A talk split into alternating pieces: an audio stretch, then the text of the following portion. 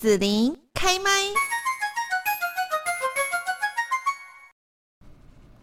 那么今天呢，我们在节目这边哦，特别来邀请到一位重量级的来宾哈，让我们的节目呢非常的有深度哦。就是呢，我们要来了解到说哈，在这个嘉义这个地方，其实我对嘉义蛮有感情，因为我的这个阿公阿妈他们也从嘉义民雄来的哦。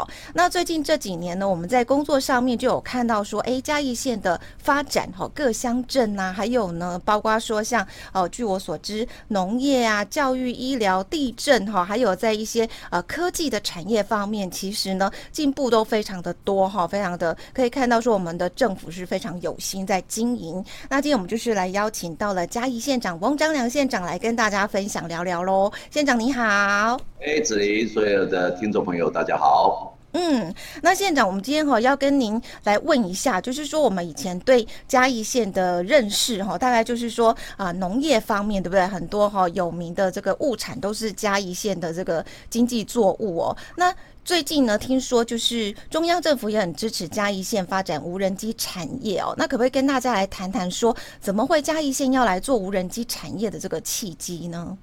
那实际上嘉义是农业县，那农业县有一个最基本的造门。就是污染啊，是。所以污染的话，就影响到很多食安的问题，或是产品的问题。嗯嗯所以过去长久以来，大概大家没有想说有一些工业的发展是可以在嘉义发展。哦。那嘉义的土地也没被政府法令啊全部绑住。嗯哼。农民也不可能说把自己的土地卖掉，然后人家去盖工厂、去盖房子啊。那所以你会开车在嘉义啊，到处逛的时候，你看到都是农田。风光无限好，啊啊啊！这个是农业县的，当然对你们来讲是风光无限好。对嘉义人来讲啊，随着农业的整个的收入的降低啊，那包括很多年轻人的外移，确实农业呃呈现出一片比较没有那么样的让大家感觉到兴奋的状态，所以呃嘉义人嗯可以说为台湾牺牲很多。嗯，所以我记得蔡英文总统在啊、呃、有一次到嘉义来，在去看我们啊这个民雄的航太园区的时候啊，他曾经偷跑讲了一段话啊，那时候我在底下听啊，我听了以后差一点把眼泪掉下来了。怎么了？他是这样讲，他说，嗯、呃嘉义人为台湾的整个的粮食做出了非常多的牺牲。嗯，那如果嘉义啊能够发展。那中央政府协助嘉义发展，这个也是回报嘉义人过去长久以来对整个台湾所做出的贡献。嗯嗯。那实际上，当蔡英文总统在讲这段话的时候，我的脑袋里面的画面是浮出我爸爸妈妈在田里面耕种，对，很辛劳，对不对？一辈子。对对对。那我老爸老母大概是微笑脸哦，这个老，那这个会心体。所以他们那种勤俭，然后那种啊努力、勤劳，但是在他们的生活上看起来没有相应的，让他们感觉到对这个行业有那么大的这种成就感。对啊，所以他们那一代的老人家大概都劝告，像我们这一代的他的小孩，就是不要从农。嗯，这个大概是共识了哈。包括我们的邻居一大堆人，实际上小孩子。大概呃，国中毕业，那能读书的就读上去了。所以大概我们小时候的玩伴很少在整个在嘉义，非常少。嗯。那包括我自己个人啊的姐姐，那我是我家里面最小的。实际上他们很多都读到国中毕业，然后就去外面工作了。哦。那实际上在当时那个农业社会的年代，确实存在着很多的呃呃文化，或者是农业社会里面的这些。呃，状况啊，那确实让农村过去啊，我们小时候是老中青三代，那整个很完整。那早上起床的时候就看到一大堆人准备要上田，对，然后女人家就开始在洒扫田堰，然后啊，就老人家就喂猪，然后小孩子就准备上学。这大概是我小时候看到农村的景象。那现在的农村大概是老中青三代完全失衡。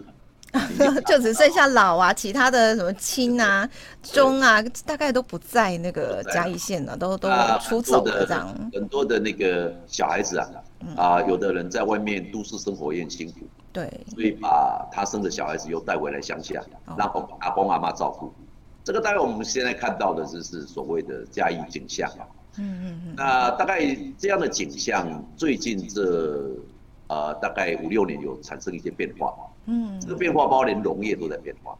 嗯。比如说现在有很多年轻人，那大概进入到农业的场域。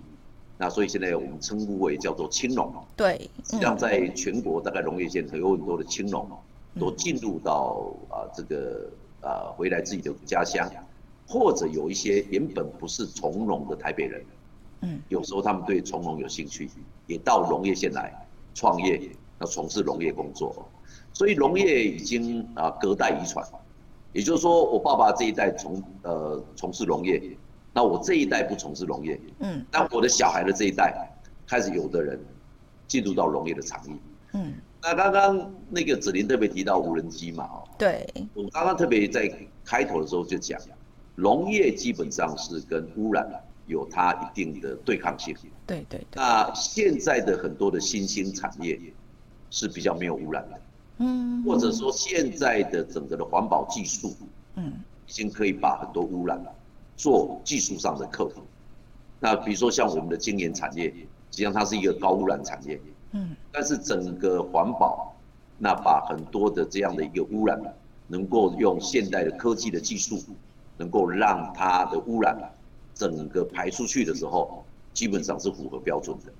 所以也因为这样的一个环保技术的这样的一个成长，那包括很多的新兴产业几乎没有污染了，所以农业线跟它的结合才成为可能。对，所以我想这个是有条件的哦。嗯。那无人机大概就是一个没有污染的产业。嗯。那我们就看到嘉义啊，在整个无人机的发展上。那我们认为嘉义适合发展无人机，那主要是因为第一个嘉义啊，整个辉煌空旷，无人机是要试飞的，那嘉义的空域非常的干净，那第二个是嘉义的地形，嘉义有山有海有平原，所以无人机可以在各种地形测试，做各种可能的尝试啊。哦，那再加上整个呃嘉义啊，因为最早。把很多的无人机的业者，然后把它群聚到嘉义来，然后他们看他们看到嘉义就非常喜欢。那后来我们有一个啊这个办公大楼，大概五千平，那我们就要求他们是不是有兴趣来进驻。那后来有很多的啊无人机业者就进驻到我们的现在称呼叫做亚创中心。那后来呃实际上当时呃在台湾有很多县市都在争取无人机。嗯，那后来中央政府看到了嘉义的规划跟努力，那蔡英文总统也亲自下来看，他发现到嘉义做的最啊有节奏，那做的啊是最有规划，所以后来蔡英文总统就决定要把无人机国家队设在嘉义，所以这个东西就开始启动整个全国，包括全世界。注目嘉义这个无人机的发展哦，全世界哈。实际上，蔡英文总统宣布无人机国家队时间也不长，嗯，去年的八月十三号。哎，那真的从八月十三号到现在哦。对，然后是宣布无人机国家队要设在嘉义。哦，今年的三月二十五号，嗯，蔡英文总统又来了一次，但但是但是这一次来是大阵仗，他把啊行政院的前院长沈荣津。现在的副院长郑文灿，还有国安会的秘书长顾立雄，还有经济部长王美花，还有国花会相关的单位全部都找来。那我们这边就把所有的无人机业者，那在各种不同层面的，从制造、研究、行销，那各部分的人才全部找来，那做了一次所谓的深入的对谈。那这一次的深入对谈里面，蔡英文总统大概确定几个方向。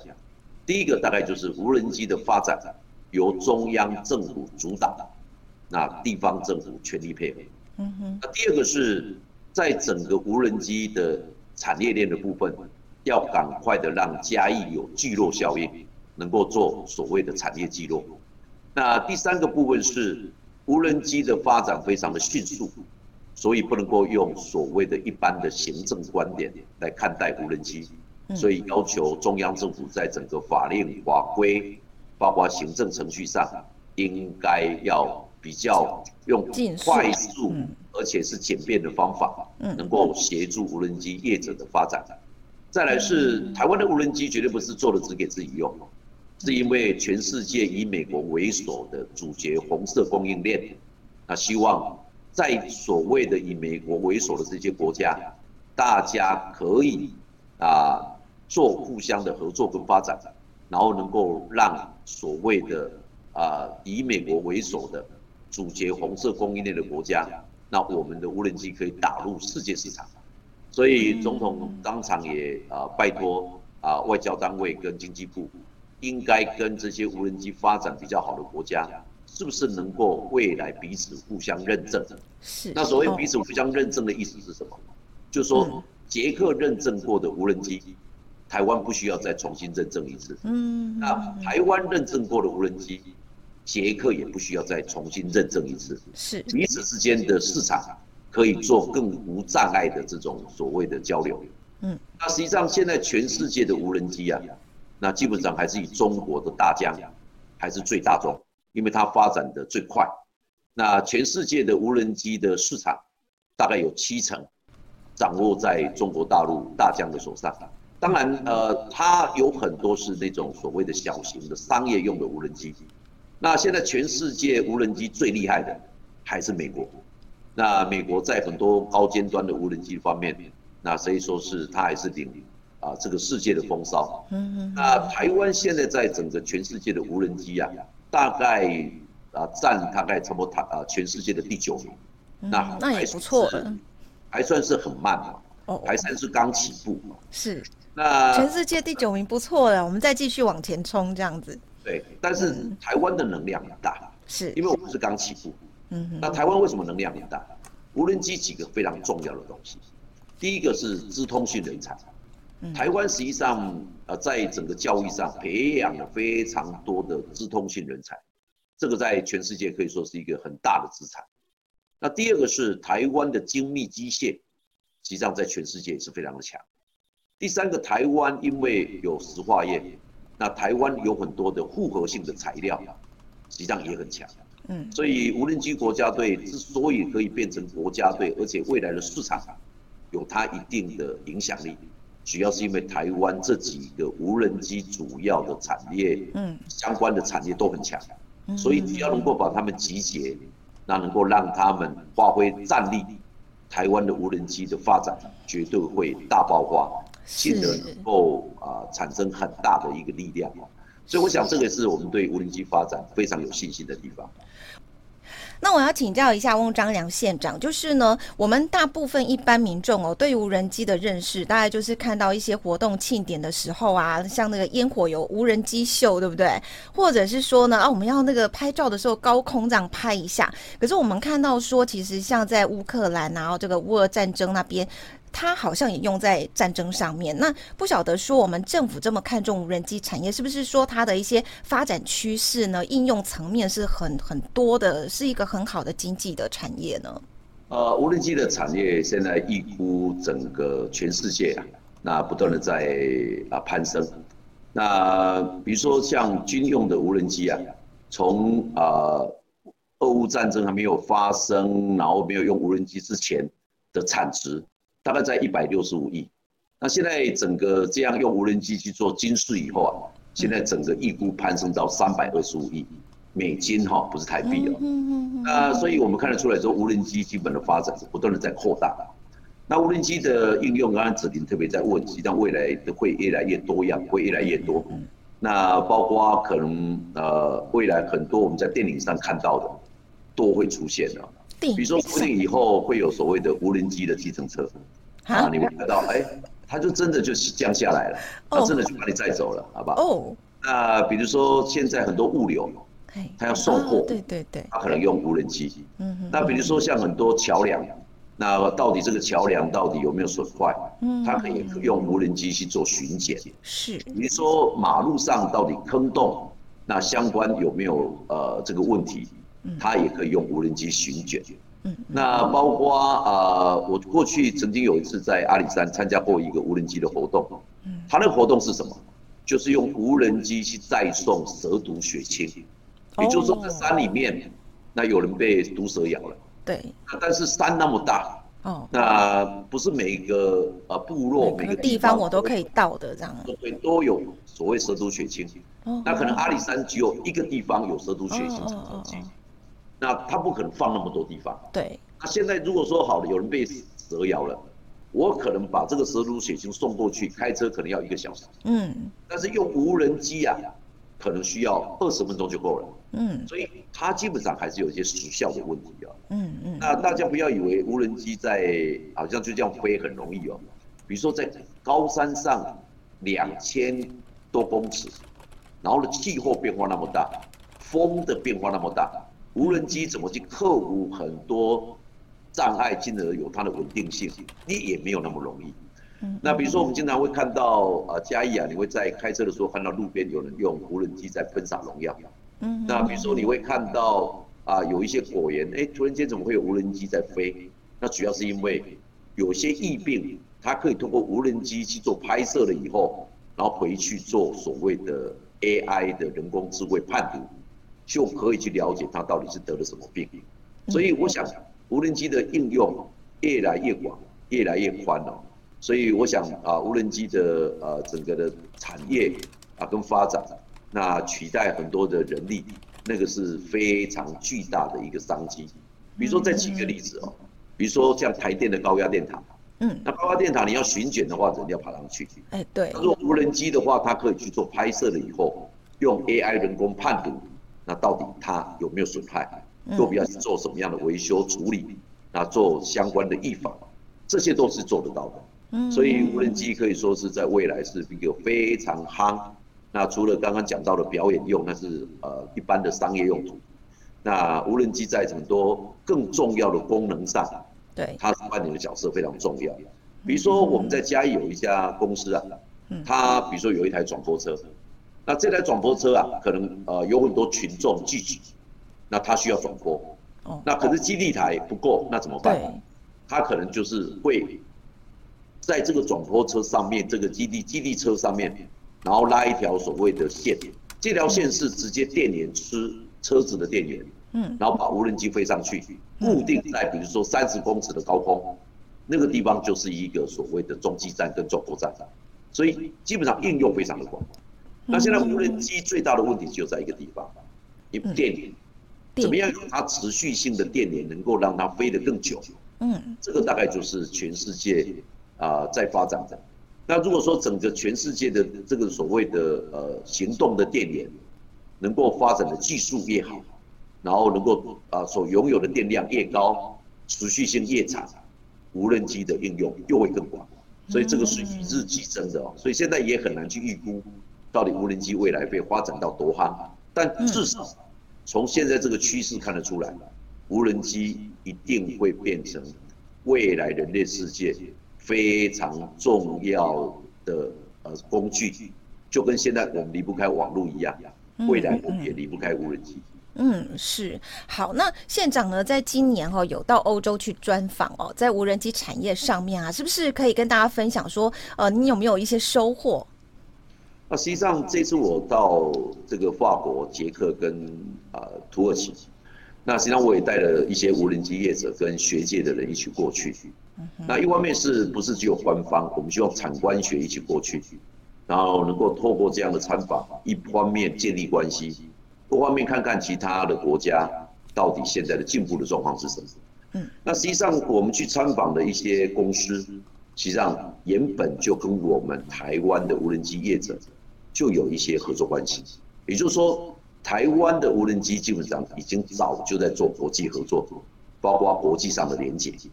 那这一次我们到法国，那特别跟有一家叫叫 Boeing 的公司啊啊签订合作意向书。那为什么要跟这家公司签订合作意向书？是因为这个创办人本身有六十年产业的经验，而且是在全世界的大公司。那后来他退休了。嗯，他就用他全世界的人脉，组了一个平台。这个平台主要的作用是什么？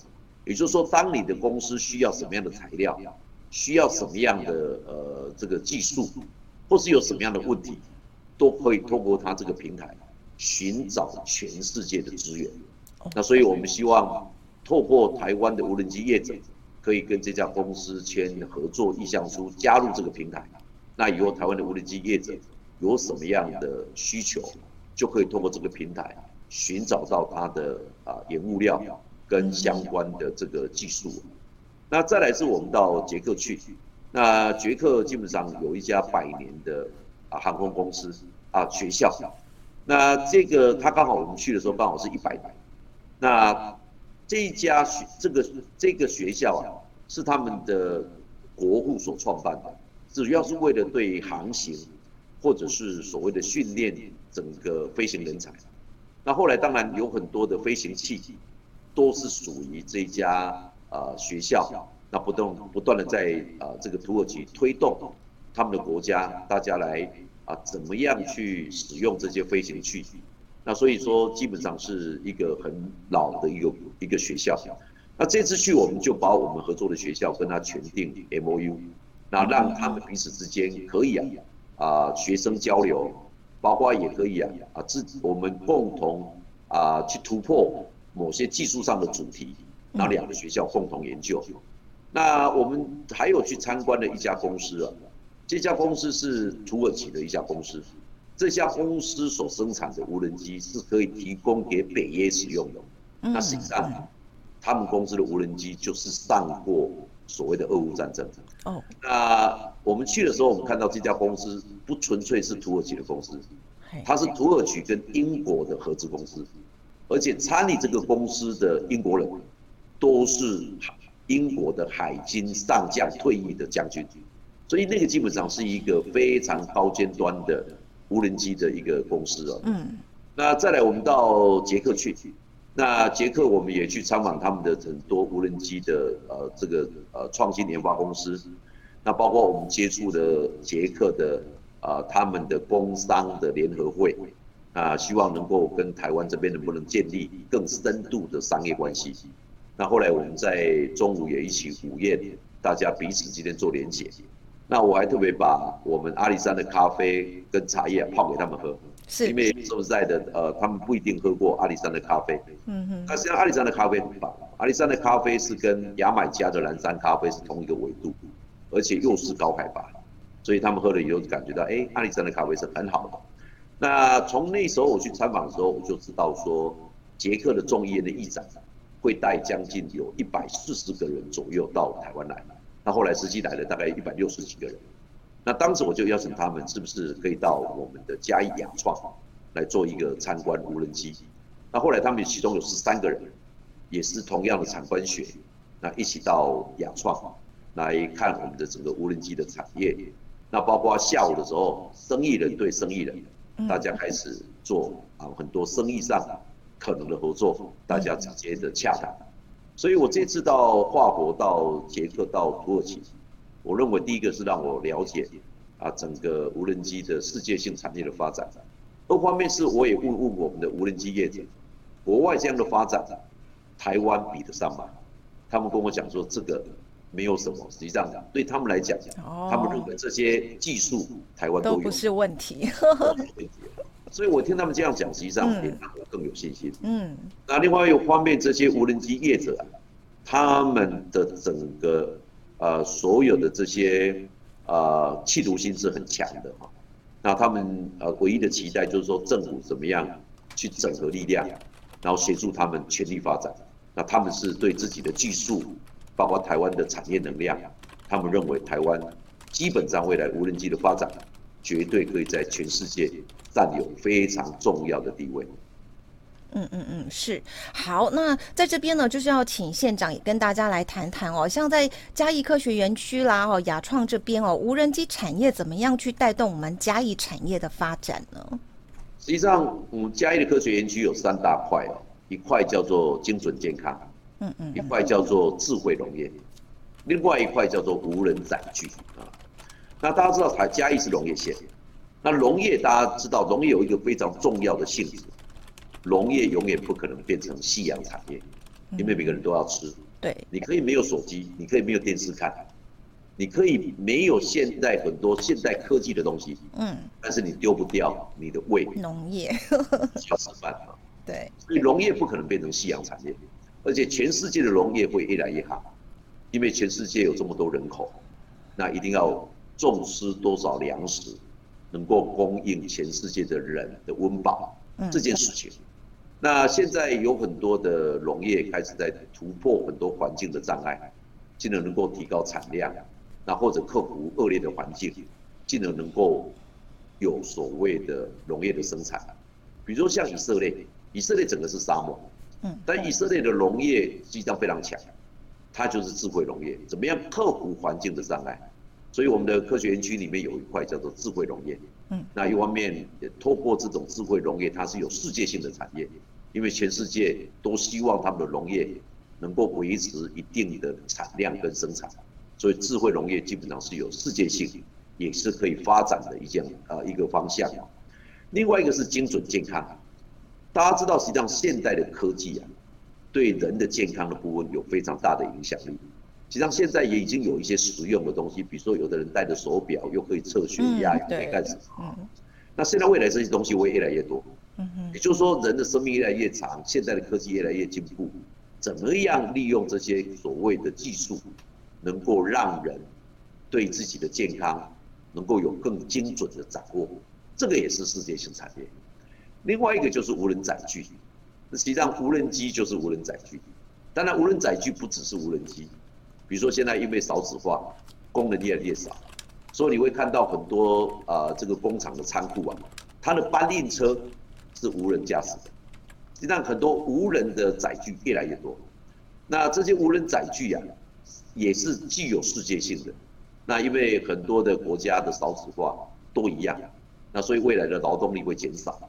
那当然，嘉义科学园区的无人载具刚好又可以跟我们亚创中心的无人机又可以做技术交流跟结合，所以它是一个二合一，那也可以做。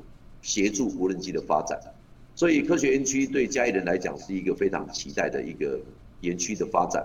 那主要是因为嘉义长久的农业线，在台湾的西部海岸，从来没有所谓的跟台湾的科技列车那能够挂上钩。那嘉义一直就被认为是农业线，好像需要有这样的一个科技列车挂上台湾的这样的一个。科技的一个列车上面，那实际上整个嘉义因为比较晚发展，所以我们嘉义的发展有两个很重要的特色。嗯，第一个是来嘉义投资的工厂，都是最新最好的工厂，是，因为这些工厂都是在其他地方赚到钱，是来嘉义扩大产业的。嗯嗯嗯，或是来嘉义更新它的本来的产业。嗯，所以基本上他们都赚到钱，所以他们来这边所。规划设计的工厂，都是资本投资，把这个工厂盖得非常的好，而且有很多东西都是具有所谓的工业四点零。那另外一方面是嘉义，因为在比较晚发展，所以嘉义有一个非常幸运的地方，就是嘉义逃过加台湾整个劳力密集产业阶段的污染。嗯，这个是嘉义最。可喜的地方，帮整个台湾留下一块还干净的土地。嗯，但是这个牺牲是非常的大。嗯嗯，造成嘉义老年人口现在全国比例最高，年轻人外流，整个嘉义在整个产业的发展上，没有让人家感觉到符合现代的学小孩子他们的高学历，这个都是非常重、非常大的问题。那还好，我们现在龙工大县的发展，一步一步的在克服这样的问题。那也让整个产业在嘉义的比较晚投资，然后能够带来最新最好的所有的投资，我想这是嘉义这段时间大家最高兴的事情。是，其实我觉得就是从县长上任之后，其实也是短短几年哦，发展是非常的蓬勃。那这边可不可以请县长也跟大家谈一谈，就是说，呃，我们现在传统的哈嘉义的这一些产业，然后现在挂上了科技之后，有一些新的不同的发展跟一些呃这个盼望哈。那这样的一个蓬勃发展，对嘉义县整体有什么样的一些期待呢？那实际上，嘉义的既有产业绝对可以跟嘉义现在是最新进来的先进产业做某个程度上的结合。嗯，因为大家知道哈，所有的产业目前为止分工的非常的细，没有一家的产业可以独立完成它的东西。所以当他在完成他们公司要做的东西的时候，必然他要连接很多相关的产业结合。所以这些比较进步的产业，实际上嘉义旧有的工业区里面的工厂，就可以跟他们做技术上的合作，或者是技术上的转移，或者是代工。所以我想，这个对台湾啊，对嘉义整体的产业的升级跟发展，绝对会有它正面的帮助哦。那嘉义的这个态势的发展，我想最重要的一点，就是说嘉义已经挂上全世界的产业列车，那这个是嘉义人长久以来大概看不到的。那再来是嘉义整个的土地有七千四百多公顷的台糖地，那现在目前为止采用了一千零八公顷。所以我们还有相当庞大的台糖地，可以变成台湾产业竞争力的后备，那进而能够变成它的主要力量。那我想这个对嘉义未来的发展，基本上是有更大的一个未来发展的一个呃期待啊。那整个嘉义基本上因为产业的发展，相对来讲商业投资也会看上嘉义，因为他们也会想说，哎。可以到嘉义来投资商业，嗯，那商业所用的就业人口并不亚于工业，嗯，因为实际上现在有台湾的商业的活泼性也非常的大，所以我希望透过这样的一个产业的发展，一方面农业我们推动智慧科技农业，那让嘉义的青农可以在这边安身立命，而且不会再交代他的小孩子不要从农，那我想这个是很重要的，嗯，那在工业的部分呢？我们希望啊，能够啊，让嘉义也能够在世界扮演一席之地。那所以农跟工并进，然后结合商业的投入，再加上嘉义的好山好水的观光，那我想就可以变成一个整体性、全面性，然后让每一个嘉义人在这个地方，不管他的才能是什么，都可以找得到他可以发展的空间。那进而让他们的发展看到的希望，那我想这大概是未来嘉义最重要要构造的一个感觉跟希望。嗯哼哼，是从刚刚呢，我们呃翁章良县长所讲的，其实我感受到说，因为您是。在地人嘛，好，所以呢，对于说整个嘉义这样子以前的的年代，然后到现在这样子的一个过程，然后呢，你你心里有一个很大的这种心愿，希望说，哎，也因为是站在县长这个职务，就可以更有力量去推动哈，然后让让嘉义县可以更好。那我们最后这边很高兴，就是访问到翁章良县长，可不可以就是跟大家最后来谈一谈您对嘉义县未来的规划跟愿景呢？呃，实际上，呃，嘉义最近的能见度很高。嗯，那能见度很高的原因是因为大家看到嘉义在发展，所以很多人也把目光投向嘉义，那看看嘉义是不是有适合自己发展的机会啊？那嘉义基本上是台湾最晚发展的区域，所以我经常讲说它是新兴发展区域。那大家知道，实际上新兴发展区域啊，很多的条件还不成熟。但是它是在发展中，那因为它的条件不成熟，所以相对来讲，投资的障碍跟投资的成本比较低，所以等到它整个繁荣起来了以后啊，你未来的投资成本会加会垫高，也会加高。所以我在这边啊，我想透过广播节目，也让所有的有心想要做产业或者商业投资，那想要创业的人，实际上都可以啊。